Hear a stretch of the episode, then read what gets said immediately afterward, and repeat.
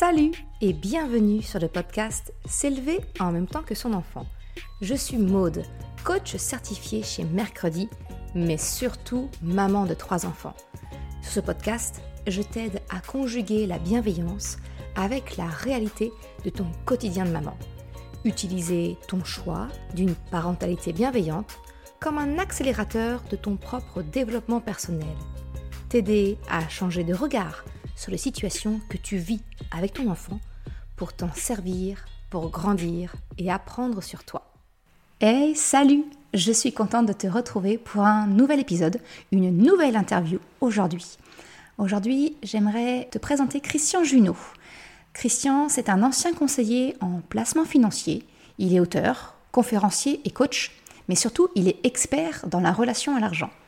Alors j'ai découvert euh, Christian et son travail eh bien, à travers l'écoute d'un podcast, moi aussi j'en écoute, et j'ai énormément accroché avec son approche et sa vision. Et ça m'a tellement parlé eh bien, que j'ai désiré bah, d'aller plus loin et de lire un de ses livres. Et le livre qui m'a marqué, c'est Ce que l'argent dit de vous. Et là, j'avoue, ça a été une grosse claque, une prise de conscience. Et depuis, bah, je l'offre et je recommande ce livre à mon entourage. Je l'ai d'ailleurs offert à mes parents pour subtilement leur faire partager que peut-être ils m'avaient transmis quelques petites peurs, quelques petites craintes liées à l'argent, et que si moi je travaille dessus, bah, peut-être que ce serait pas mal que, même à leur âge, qu'ils travaillent également dessus. Bref. J'ai contacté Christian et je lui ai proposé une interview sur le podcast parce que je pense sincèrement que grâce à son livre, eh bien, j'ai pris conscience, moi, que j'ai beaucoup de croyances qui sont liées à l'argent et qui donc ont été transmises par ma famille, comme je te l'ai dit. Parce qu'en fait, l'argent, pour beaucoup de parents, et c'est normal, hein, eh ben, c'est quelque chose d'important, c'est quelque chose qu'on veut, on veut transmettre, la notion de l'argent à nos enfants, mais en même temps, eh bien, ça fait l'objet de tabous, de non-dits. Souvent, ben, en tant que parent, on dit à notre enfant, euh, non mais ce sont des histoires de grands, ça ne te regarde pas, et on l'exclut. Donc finalement, ça, ça peut potentiellement brouiller les cartes et les messages qu'on envoie à nos enfants concernant eh bien, le rapport à l'argent. C'est pourquoi j'ai proposé à Christian de nous en parler aujourd'hui et je suis très heureuse qu'il ait accepté. Sans plus attendre, je te laisse avec l'interview que j'ai eue avec lui. Bonne écoute Eh bien bonjour Christian, je suis très heureuse de t'accueillir sur le podcast. Merci beaucoup d'avoir accepté mon invitation. Est-ce que tu peux te présenter brièvement, même si effectivement j'ai déjà, déjà un petit peu introduit le sujet et qui tu étais, mais je te laisse te présenter également. Alors merci, bonjour Aude. Alors bon, bah, je dirais que je suis avant tout un être humain en chemin qui essaye euh, jour après jour d'être euh, toujours au plus près de qui je suis, au plus profond de moi, qui essaye toujours de prendre la distance par rapport au regard des autres pour euh, ne pas me laisser influencer.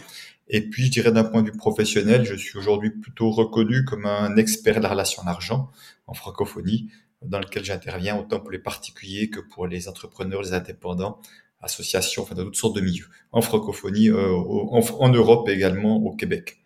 Ok, super. Bah, c'est justement le pourquoi je t'ai, euh, je t'ai contacté effectivement. Et euh, au-delà de leur relation à l'argent, j'aimerais bien qu'on en discute justement sur qu'est-ce qu'on peut transmettre finalement à nos enfants, parce que c'est vrai que la valeur de l'argent en tant que parent, c'est souvent quelque chose qu'on veut qu'on veut transmettre à nos enfants, qu'ils aient cette cette valeur de l'argent. Et en même temps, paradoxalement, c'est quelque chose de tabou qu'on ne parle pas, on dit non, ce sont des histoires de grands, ça ne te regarde pas.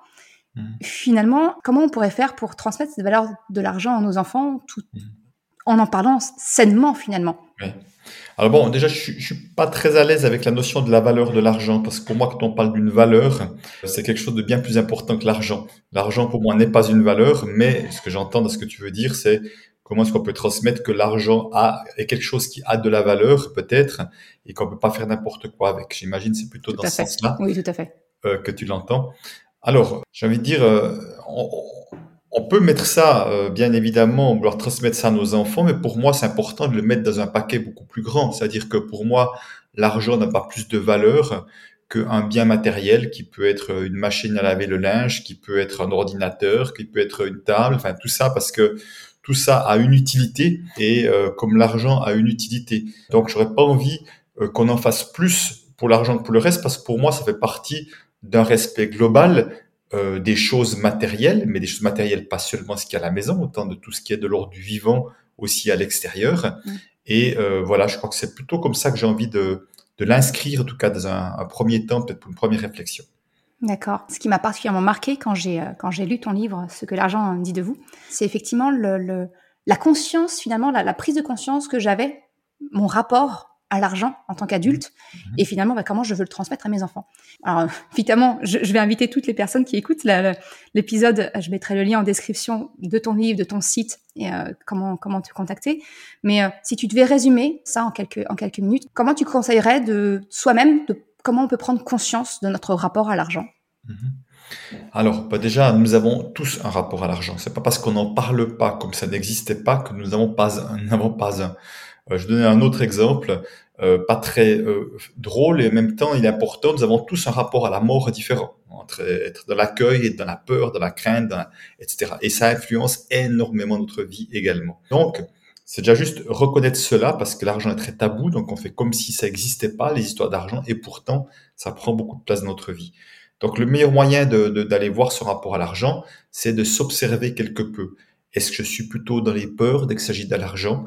Est-ce que comme une grande partie de la population, j'ai plutôt tendance à avoir peur de manquer, des pensées de manque, de peur, et que parfois c'est ce qui est le moteur de mes comportements? Est-ce que je suis plutôt euh, dépensier, un peu compulsif ou des, dépenses que je regrette parfois parce qu'elles sont un peu euh, réactives en quelque sorte ou au contraire, j'ai j'ai tendance à économiser, à pas me faire plaisir ou à vouloir garder de l'argent pour me rassurer? Est-ce que quand je fais les courses alimentaires, comment je fais mes choix? Est-ce que je mets la qualité en premier? Est-ce que je mets le prix en premier? Même chose que si je vais au restaurant. Quand je parle d'argent en couple, en famille, est-ce que je suis tendu, je suis relax Est-ce que je m'ouvre. Ou au contraire, je garde ça pour moi. Quand je reçois des factures et que je fais des paiements, est-ce que je me sens relax Ou est-ce qu'au contraire, il y a des tensions qui sont là que je fais comme si ça n'existait pas Ou je m'en occupe tout de suite pour m'en débarrasser? Voilà, toute une série, tu as de petits indices parce que nous avons affaire à l'argent à peu près tous les jours, je pense, pour la plupart des personnes même si l'argent ne le voit plus la plupart du temps, puisque ça se fait sous forme de, virtuel, il est quand même bien présent dans nos vies. Et si on ne s'occupe pas de nos questions d'argent, j'ai envie de dire, euh, l'argent va s'occuper de nous. En tout cas, les problèmes d'argent, les problèmes d'argent vont arriver chez nous. Et quand j'ai des problèmes d'argent, ce sont autant des peurs. Je ne manque peut-être pas d'argent, mais les peurs auront tellement d'influence sur la manière dont je vais mener ma vie, y compris familiale, ou alors des problèmes d'argent réels de manque d'argent qui auront aussi une incidence euh, si je néglige les histoires financières aussi. Hum, parce que ça, c'est quelque chose qu'effectivement j'avais j'avais pris conscience, encore une fois, à la lecture de ton livre, c'est qu'effectivement, quel que soit finalement, on a tous un seuil à partir duquel on peut se dire, là, je me sens plus ou moins en sécurité. Et quelqu'un qui peut avoir beaucoup d'argent peut quand même avoir ses, ses, peurs de manquer, alors que factuellement, une personne à côté va dire, mais non, enfin, moi, si j'avais ce même chiffre sur mon compte en banque, je n'aurais pas, j'aurais pas peur à ce point-là. Donc effectivement, on a chacun notre référentiel. Oui, c'est vrai. Et en même temps, je suis pas tout à fait d'accord avec toi parce que c'est ce qu'on croit. C'est ce qu'on croit. C'est-à-dire que pour moi, dès le moment où il faut un seuil pour être rassuré, je suis déjà dans un piège. Hmm. Je suis déjà un piège et que je suis déjà dépendant de quelque chose d'extérieur. Je peux être serein seulement si une condition est remplie. Et si la condition n'est pas remplie, eh ben, euh, je suis déjà pris par cela. Et je peux te dire pourquoi, parce que j'ai aussi l'occasion de travailler avec les gagnants de l'euro million. Et qu'est-ce que j'ai pu voir, c'est qu'eux étaient bourrés de peur. Pourtant, ils avaient gagné une grosse somme. Donc parfois, le fait d'avoir beaucoup d'argent génère encore plus de peur euh, que, de, que d'en avoir peu ou moyennement. C'est pour ça que tout ça est, est très personnel. Et la, la vraie question, je dirais le vrai objectif, en tout cas objectif, je dirais la direction dans laquelle aller, c'est comment rester serein, quelle que soit ma situation financière. Là, ça fait une vraie grosse différence dans une vie, effectivement, parce qu'on peut prendre des décisions à partir d'un endroit plus de tranquillité intérieure plutôt qu'un endroit d'agitation, de peur, où, et je l'ai beaucoup, beaucoup fait, parce que je connais ça aussi, les décisions, elles seront ce qu'elles sont, mais elles sont rarement les meilleures et les plus avisées quand je les fais à partir de la peur. Ouais, comme, euh, comme beaucoup de décisions, souvent, on est basé sur la peur, c'est réactionnel et c'est, c'est pas souvent positif ce qui en ressort. Euh, justement, ce serait quoi si tu devais euh, donner quelques conseils pour euh, avoir un, rapport à l'argent plus serein en tant que parent, pour que justement pouvoir transmettre ce rapport serein à, nos enfants? Qu'est-ce que tu pourrais nous conseiller? Ben, Je dirais déjà, ben, outre déjà prendre un temps d'observation, comme j'ai dit tout à l'heure, pour un peu comprendre son fonctionnement, ça paraît important. Hmm. De s'ouvrir déjà à l'idée que ce fonctionnement n'est peut-être pas idéal, sauf si je suis absolument serein et tranquille et même si j'avais la moitié ou dix fois moins d'épargne que maintenant, je serais aussi sur un tranquille. Je dis OK, donc le job est déjà fait, c'est parfait. Et puis si effectivement je vois que euh, ça reste un sujet compliqué, ça reste quelque chose qui est euh, difficile, quelque chose qui a de l'impact et de ma vie et de ma vie de mon couple, voire de ma famille, eh ben c'est de s'occuper de cela, euh, de s'occuper de cela. Donc il y a deux niveaux, évidemment. Il y a l'idée de savoir gérer son argent, mais simplement ce que je vois, c'est que souvent les gens qui mettent le plus de contrôle dans leur, leur, argent sont souvent ceux qui ont le plus de peur. Donc Donc c'est pas qu'ils savent pas gérer, mais ils le font à partir de la peur. Donc autrement dit, ça pourrait être d'aller un peu plus loin, dans le sens d'aller au-delà de ses peurs, d'aller en tout cas voir ses peurs, visiter ses peurs. Souvent, ça fait peur d'aller visiter les peurs, et pourtant, quand on y va, on se rend compte, un, c'est pas si sorcier, et que s'en libérer, ça fait une réelle différence. Et, et ça signifiera, alors évidemment, je peux faire la publicité, j'y venais dans mes ateliers, ce serait sûrement une bonne piste, mais c'est pas la seule, évidemment aussi. Mm. Simplement, peut-être aussi déjà juste avoir la capacité de s'observer en train d'avoir peur. Je suis déjà plus pris dans mes peurs. Parce qu'en fond, si je vois qu'une partie de moi a peur, c'est pas tout moi qui a peur, c'est une partie de moi. Il y a de la peur en moi à travers, à travers mes pensées, parce que ce sont vraiment nos pensées qui génèrent de la peur. Mmh. Ouh là là, j'aurais pas assez d'argent pour ça.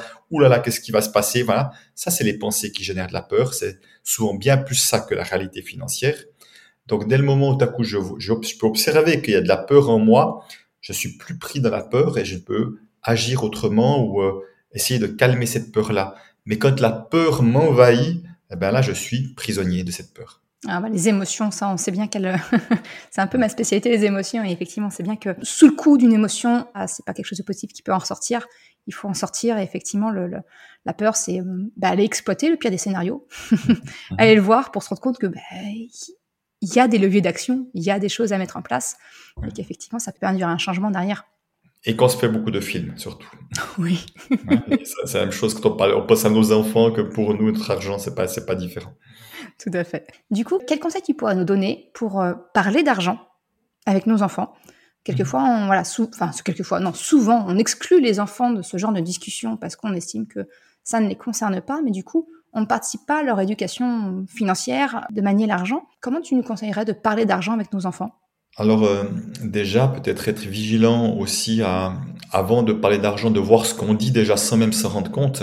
L'expression, j'ai pas la bourse de Rothschild, l'argent ne pousse pas sur les arbres, tu crois quoi? Enfin, tu vois, quand un enfant demande quelque chose, parfois si j'ai pas les moyens, euh, plutôt que de l'expliquer tranquillement, je vais plutôt faire la morale en quelque, quelque sorte. Et voilà, et toutes ces choses-là, euh, je les, où on parle des riches sont des malhonnêtes, enfin tous ces trucs-là qui fait que c'est toutes des choses que je retrouve dans mes ateliers, des personnes qui sont comme influencées par ce genre de commentaires et de remarques. Donc déjà, être vigilant de ce qu'on de ce qu'on dit, de ce qu'on partage, parce que effectivement, ça aura une influence. Après, l'autre chose, je pense qu'à un moment donné, aux enfants, c'est important de leur expliquer euh, le fonctionnement d'un ménage sur l'aspect financier. C'est-à-dire, autrement dit, on a des charges fixes qui peuvent être un loyer, qui peuvent être des charges d'électricité ou d'impôts, je ne sais quoi. Il y a des charges variables. Alors peut-être le mot charge, c'est peut-être un peu dire un autre mot que le mot charge d'ailleurs, euh, des frais variables qui sont l'alimentation, puisqu'on voit qu'on a un peu d'influence sur le fait d'acheter beaucoup ou moins en fonction de différents critères, mais ça peut être l'habillement également, donc des choses qui sont indispensables, mais sur lesquelles on a une certaine marge de manœuvre, mais qui sont quand même indispensables. Et ensuite, il reste aussi les loisirs il reste des choses pour les loisirs. Et si on veut, une fois qu'on peut expliquer que qu'il y a tout ça, comment ça fonctionne, les enfants vont déjà comprendre que la partie loisir, eh ben, elle, elle peut être présente plus ou moins ou pas, et puis qu'elle n'est pas non plus sans limite et que nous avons des choix à faire. On peut dire, OK, peut-être même, tu vois, peut-être tu aimerais qu'on ait plus de loisirs, mais ça veut dire que peut-être qu'on devrait aller dans un plus petit appartement où tu partagerais une, une chambre avec ton frère ou ta sœur plutôt que d'avoir une chambre chacun. Voilà, est-ce que tu auras envie de ça? C'est juste de montrer que dans chaque choix, il y a des conséquences, des conséquences positives, des conséquences plus inconfortables en quelque sorte. Et donc d'expliquer que OK, si on veut utiliser cet argent pour aller peut-être ici ou faire des vacances là, on ne pourra pas faire ça. Donc, quel choix on va faire peut-être? Alors, c'est pas dans l'idée de, de créer de la pénurie, dans l'idée de pénurie chez les enfants, parce qu'on peut toujours essayer aussi d'être, euh, d'être, euh, comment dire ça, d'avoir des idées, en tout cas d'être créatif. Mais c'est plus de montrer que on a des choix à faire, que ces choix à faire font qu'il y a des conséquences, que ça amène une forme de responsabilité. Et je pense que de les inclure là-dedans, ça va les aider à comprendre un peu ce qu'il y a derrière et même les laisser poser leurs questions parfois dérangeantes peut peut-être nous amener à avoir une réflexion différente aussi, parce que parfois on, les êtres humains, les adultes peuvent être figés dans leur manière de faire comme c'est la seule et unique manière de faire. Et les enfants, parfois, à travers leurs questions, peuvent des fois peuvent nous interpeller aussi et peut-être nous amener à nous poser de bonnes questions, peut-être changer une deux choses. Mmh. En fait, finalement, je, de ce que j'entends, de ce que tu dis, ce que tu partages, euh, je fais le parallèle exactement avec la, façon dont je vois moi la parentalité et accompagner mes enfants, notamment l'établissement de, de, nos règles, de nos règles de vie.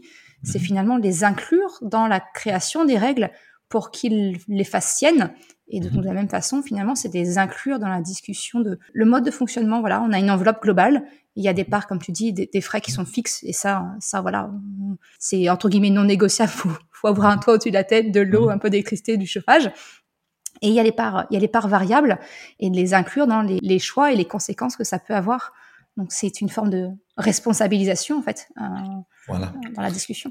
Et, et, surtout, cela doit vraiment être fait dans un esprit constructif et informatif, pas surtout pas dans l'idée de faire peur mmh ou de, de, montrer aux enfants qu'ils doivent euh, pas demander des choses, se retenir, parce que je vois beaucoup, beaucoup trop d'adultes qui n'ont rien osé demander parce que peut-être une fois ils ont été mal reçus, qu'ils ont demandé quelque chose, parce qu'au fond les enfants ne connaissent pas forcément la réalité non plus financière des parents, hein. la mm. plupart ne le connaissent pas.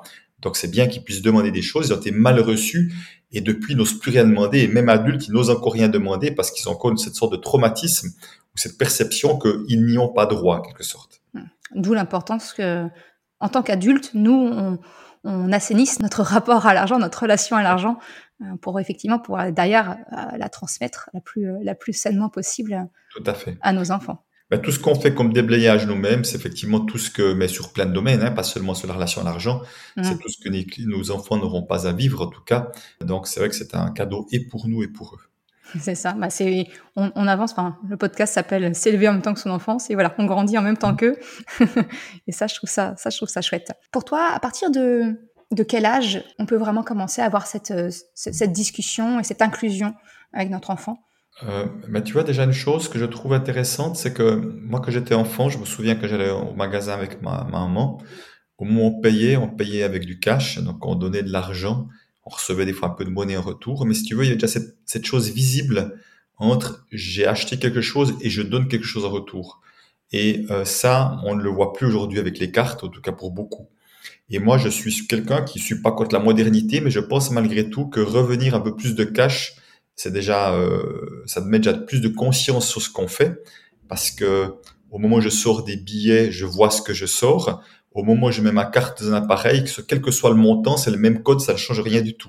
Ah. Mais simplement, ça donne aussi un peu de la visibilité aux enfants. Donc, je leur montrerai un peu comment ça fonctionne assez vite, sans forcément les responsabiliser vite, parce que c'est important qu'ils puissent rester des enfants avec leur insouciance. Et tu vois, pas à un moment donné, tout à coup, qu'ils doivent commencer à porter des problèmes qui sont des problèmes d'adultes. Donc, c'est pour ça que ça demande d'être vraiment vigilant à cet endroit-là. Entre une fois, informer, montrer, et puis qu'il y ait vraiment de l'espace pour la discussion, si les enfants ont des, ont des discussions, de voir ce qui se passe pour eux. C'est vrai que ça, c'est vraiment très important, je trouve, et c'est une réflexion qu'on s'est faite cet été avec, euh, avec mon mari, c'est que le fait, effectivement, que l'argent soit devenu dématérialisé, que ce soit avec euh, la carte, la carte bleue, la carte sans contact, euh, même les achats PayPal ou autres, où on a il y a, c'est tout préenregistré, il n'y a plus qu'à appuyer et envoyer. Même pour nous déjà, on n'a plus cette notion réelle de, l'argent. On s'est dit, mais mince, euh, à un moment donné, ma, fille est revenue, on était dans un camping et, euh, elle est allée à la supérette avec la carte acheter, euh, acheter l'apéritif pour le soir. Et elle voulait, tous les jours, bah, elle, elle aimait bien parce qu'elle était responsabilisée, donc tous les jours, elle voulait y aller. Je dis, tu te rends pas compte, Choupinette? Enfin, il y a un moment donné, on peut, on peut pas y aller tous les jours. voilà, les tarifs, en plus, dans une supérette, sont d'un camping étaient beaucoup plus élevés. Mmh. Et on s'est dit, mais mince, en fait, finalement, ils n'ont pas cette notion euh, parce que quand, quand on leur apprend à l'école, euh, que ce soit dans une pédagogie Montessori, ou même je vois maintenant mes enfants sont dans une école publique, ils sont aussi beaucoup dans la dans la manipulation des nombres pour vraiment comprendre. Et je me rends compte que finalement, pour ce qui concerne l'argent, ben, ils manipulent pas les, les, billets, les pièces. Donc finalement, ton, ton conseil, ce serait de peut-être euh, doucement les introduire par la manipulation et bah, avoir manipuler l'argent liquide et voir combien on leur rend et pour se, mm. se rendre compte, c'est ça? Alors, en tout cas, je dirais que pour, dans certaines situations, toi, prenons l'exemple que tu partages, on pourrait très bien dire, tiens, pour la partie apéro et tout ça, on va mettre dans une enveloppe un certain montant, puis comme ça, on peut toujours voir ce qui reste, tu vois. Et en même temps, là, on fait des choix, et encore une fois, on va vraiment, ils vont vraiment vivre l'expérience de, ce qu'il y a, ce qui reste, etc., et de, et, de le comprendre, je veux dire, presque physiquement parce qu'on le voit. Mmh. Et c'est dans ce sens-là, je suis pas en train de dire qu'il faut se remettre des enveloppes pour tout, mais en tous les cas, ou alors ça pourrait être avoir un cahier, puis on, a un chiffre et puis on fait de la déduction, enfin, un petit travail de calcul aussi, et leur montrer aussi, ça peut aussi être une manière de faire, mais simplement, mais je trouve que justement revenir de temps en temps à de l'argent euh, matière, je pense que c'est nécessaire. Certains aimeraient supprimer l'argent, c'est une grave erreur. Euh, je, je, pense et je souhaite qu'ils n'y arrivent pas, euh, parce qu'encore une fois, je pense que c'est une manière de, de nous déresponsabiliser aussi. Oui, complètement. Ah, c'est vrai que c'est ce système d'enveloppe, effectivement, là, on, j'y avais pas pensé effectivement pour euh, pour ce cas précis du, du camping, mais euh, on a nous, on a, une tirelire chez nous, euh, toutes les ventes d'occasion qu'on fait des, affaires des enfants, ben on le met dedans et ils savent que ça, bah, c'est de l'extra. C'est voilà tout ce qu'il y a dedans, ça nous servira bah, peut-être pour aller au parc d'attractions, pour aller au cinéma, pour et effectivement, ça leur donne une, une, une notion qui est, à mon sens, importante. Il faut effectivement mmh. qu'ils puissent qu'ils puissent manipuler. Après, alors mes enfants sont pas encore tout à fait concernés, tu vois, ils sont encore petits, mais je me dis que ça peut être une question qui, euh, qui peut intéresser les, parents qui écoutent le podcast. Tout ce qui est question de l'argent de poche. Toi, ta vision à toi pour avoir un rapport serein à l'argent, qu'est-ce que tu en penses euh, de donner de l'argent de poche à un enfant? Alors, on a un petit peu parlé du coup avec le système des enveloppes. Je pense que peut-être ça va, ça va raccrocher les wagons. Mais mhm. j'aimerais voilà, te poser la question qu'est-ce que tu penses de l'argent de poche et euh, si c'est une bonne ou une mauvaise chose à faire avec les enfants? Alors, personnellement, je pense que c'est plutôt une bonne chose à un moment donné de donner de l'argent de poche. J'ai pas, j'ai pas d'idée exacte de l'âge. Il n'y a pas un âge juste ou pas, je crois pas. Mais encore une fois, c'est de leur permettre de vivre leurs expériences. Et vraiment, là où j'insiste par rapport à l'argent de poche, c'est que très vite, souvent les parents, dès qu'ils donnent de l'argent de poche à leurs enfants, une partie d'entre eux aimerait déjà que les enfants l'utilisent d'une certaine manière. Hmm. Donc autrement dit, on aimerait que les enfants se comportent en adultes. Et Dieu sait s'il y a beaucoup d'adultes qui n'arrivent pas à se comporter de manière raisonnable avec l'argent. Donc comment ose-t-on attendre des enfants qu'ils le fassent? Donc c'est quand même important de, de le voir aussi. Et, pourquoi je trouve ça important euh, Parce que je pense que c'est plus facile d'accompagner les enfants en disant, ben oui, peut-être une fois, il va euh, peut-être foncer au magasin ou à la boulangerie, s'acheter des bonbons, des trucs comme ça, un paquet de bonbons, ok. On peut voir que c'est peut-être pas la manière dont on préfère en tant que parent. Et puis à partir de là, peut-être qu'on va réguler ou régler, dire, ok, voilà, il s'est passé ça, euh, qu'est-ce qui fait que tu avais autant envie que ça, et peut-être tu mangeras deux bonbons par jour et pas plus. Là, en, tant que parent, on peut amener des règles, parce qu'on parle d'hygiène de vie en l'occurrence. Mmh. Hein. Mais en même temps, ça sera plus, plutôt que de dire c'est pas bien d'avoir fait ça, ça serait plutôt de de, de, de l'inviter à discuter avec. Qu'est-ce qui fait que tu as acheté tous ces bonbons? Pourquoi c'est important pour toi? Tu vois? Essayer de le comprendre, surtout sans essayer de le changer, mm-hmm. parce que je pense que c'est important. Et puis, disait, et si plutôt tu essayais d'une fois d'en acheter juste deux, trois pour voir, il te enfin, on peut suggérer des choses, mais vraiment, apprenons-leur à faire les expériences. Parce que une fois qu'ils voient qu'il n'y a plus d'argent de poche et qu'ils doivent attendre un certain temps, eh ben, ils vont apprendre une chose de la vie qui s'appelle la frustration. Et la frustration, potentiellement, on en vit tous aussi. Et là aussi, c'est important. C'est à coup, ben, il n'y a pas d'argent pendant un certain temps. Ben, ils vont apprendre à, gérer cette frustration, à vivre avec, tous les cas, le mieux possible. Et, comprendre peut-être que de là, ils, vont un peu changer leur manière de faire ou pas. Mais simplement, si tu veux, moi, je trouve que c'est important que, que ça soit un, objet de discussion. Et ça peut être la même chose, discuter aussi qu'un enfant qui ne s'achèterait jamais rien. Ok, qu'est-ce qui fait que tu ne t'achètes jamais rien, tu ne te fais jamais plaisir, euh, qu'est-ce qui se passe Voilà. Moi, je vois ça avec mes petites filles aussi. Une avait vraiment tendance à tout garder, l'autre plutôt à, dépenser plutôt. Et, c'était impressionnant déjà. À 6-8 ans, comme ça, il y avait déjà, avec le, un petit peu d'argent, il y avait déjà ce côté de, l'une et de l'autre. Mais vraiment que ce soit juste une discussion ouverte, euh, quel que soit le comportement. Pourquoi je dis ça? Parce que si on reçoit une éducation trop rigide là-dessus, le jour où tout à coup ils vont commencer à gagner leur premier argent, en général ils risquent de faire n'importe quoi. Ils risquent de faire n'importe quoi parce qu'ils n'ont pas vécu leur expérience. Et soit on va rester comme ça fermé, mais à partir de peur, ou alors on va tout claquer parfois, parce que c'est comme si c'était une série de frustrations accumulées qui fait qu'on va se lâcher. Et je pense qu'on peut vraiment éviter cela justement en les laissant faire leurs expériences et d'en faire un, objet euh, d'échange, de parler de nos propres comportements, des leurs, encore une fois, mais toujours dans l'esprit d'ouverture, pas dans moi je sais ce qui est juste pour toi. Mmh. J'aime beaucoup parce que finalement, ce que tu, ce que tu dis, c'est que l'argent de poche, si on prend cet exemple-là précisément, c'est effectivement de se dire c'est une expérience pour l'enfant C'est de le laisser euh, ne pas ne pas induire notre propre façon de gérer nos propres mmh. peurs, notre propre relation et de lui laisser faire son expérience, l'accompagner dans bah, apprendre les, les conséquences, de pas se faire plaisir ou de trop se faire plaisir et de, de voir effectivement après vivre de la frustration derrière pour bah non j'en ai plus donc comment je, je récupère un petit peu d'argent pour pouvoir effectivement me faire plaisir. Finalement c'est ce que tu, enfin ce que ce que je perçois de, du message que tu fais passer c'est que l'argent n'est pas une finalité, l'argent n'est qu'un outil, n'est qu'un moyen mhm. de dialogue, de communication, de, de connaissance de soi, de d'apprentissage, exactement. Ouais, c'est vraiment ça. Comme, comme ça pourrait être d'autres choses. Et puis, je sais pas si tu as posé la question, mais je trouve qu'un peu plus grand, c'est intéressant aussi de pouvoir peut-être commencer à donner quelques responsabilités aussi. Euh, nous, on a fait ça avec nos enfants. À un moment donné, on leur a donné le budget habillement, à part les gros habits, la combinaison de ski, le truc comme ça, parce qu'on habite au pied des stations de ski. Mais pour le reste, voilà, aussi pour leur apprendre aussi à gérer cela. Alors, c'était amusant de voir que un voulait des habits de marque il achetait très peu de choses et puis euh, plutôt cher. Ma fille achetait plutôt des petites choses, plutôt voilà tout ça. Mon fils finalement qui achetait des habits de marque s'est rendu compte par lui-même qu'il trouvait que c'était comme trop cher pour ce que c'était, puis que il a fait ses expériences tout seul, alors qu'avant, tant, qu'il n'avait pas ce budget-là, c'est lui qui réclamait ça. Tu vois, il fallait qu'on donne cet argent pour ça, il n'aimait pas la frustration. Nous, on a plutôt dit, voilà ce que voilà le, normalement ce qui serait le prix normal selon nous d'une paire de baskets. Si tu veux quelque chose de plus, eh ben, tu vas te débrouiller pour trouver l'argent. Voilà. Donc, ce qui va c'était aussi de responsabiliser et là, aussi de faire ces expériences. Alors, évidemment, après, c'est aussi de discuter s'ils sont OK avec les montants, comment ils le vivent et tout ça. Bien évidemment, par rapport aussi à la, situation financière de chacun. Hein. Mais là aussi, je trouve que c'est aussi une manière de responsabiliser les personnes. Et ce sont déjà des expériences qu'on peut vivre aussi qui seront de manière apprenante. Oui, parce que de toute façon, comme tu le dis, effectivement, c'est que euh, demain, quand nos enfants seront grands et qu'ils auront leur propre argent et qu'ils pourront gérer, mhm. mais ils auront déjà eu ces premières expériences. Ils feront pas comme moi j'ai pu connaître. Si mes parents écoutent l'épisode, oui, ils savent bien que bah, l'enveloppe du départ, je l'avais claquée.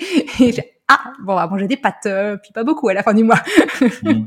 Parce qu'effectivement, il n'y a pas eu cette expérience. Il bah, faut bien l'apprendre à un moment donné. Donc autant que ce soit que ce soit pendant notre enfance avec euh, bah, le, soutien des parents.